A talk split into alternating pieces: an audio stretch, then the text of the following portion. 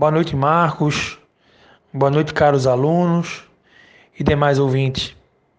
O tema de física para hoje, no minuto 10 com a ETE, será a dilatação térmica dos sólidos. Pois bem, a dilatação térmica dos sólidos é um fenômeno físico decorrente do aumento da temperatura de um corpo. Quando esse corpo é exposto a alguma fonte de calor, sua temperatura pode sofrer variações, aumentando a agitação das moléculas, que oscilam em torno de um espaço maior. Essa microscópica variação na variação das moléculas pode ser percebida em uma escala macroscópica, como por exemplo, quando uma barra de ferro fica ligeiramente maior em decorrência de um aquecimento. A dilatação térmica dos sólidos ocorre simultaneamente em todas as direções. Porém, por conveniência didática, estuda-se esse fenômeno de modo separado. Quando a análise se concentra no aumento do comprimento de um corpo, estamos estudando a dilatação linear. Já quando a análise for no aumento da área de uma superfície, estamos estudando a dilatação térmica superficial. E por fim, não menos importante, quando a análise for no aumento do volume, estaremos estudando a dilatação térmica volumétrica.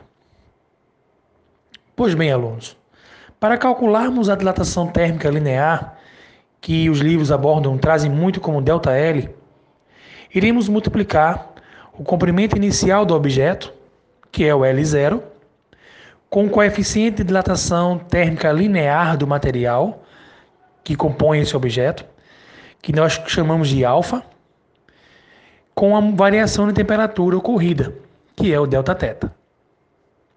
Como exemplos dessa dilatação no nosso dia a dia, podemos citar, primeiramente, o entortamento dos trilhos de trem em decorrência do, da grande amplitude térmica durante os ciclos do dia e da noite. Por conta desse efeito, utiliza-se a junta de expansão, um pequeno espaço entre duas barras consecutivas. Outro exemplo, os fios de cobre utilizados na transmissão de corrente elétrica nos postes são sempre maiores que a distância entre os postes. Caso não fossem, em dias frios, esses condutores sofreriam variações negativas em seu comprimento podendo sofrer rupturas. Para calcularmos a dilatação térmica superficial, que vem catalogada nos livros como ΔA, em sua grande maioria, iremos multiplicar a área inicial ocupada pelo objeto, que é o A0, com o coeficiente de dilatação superficial, que é o beta, e com a variação de temperatura ocorrida, delta teta.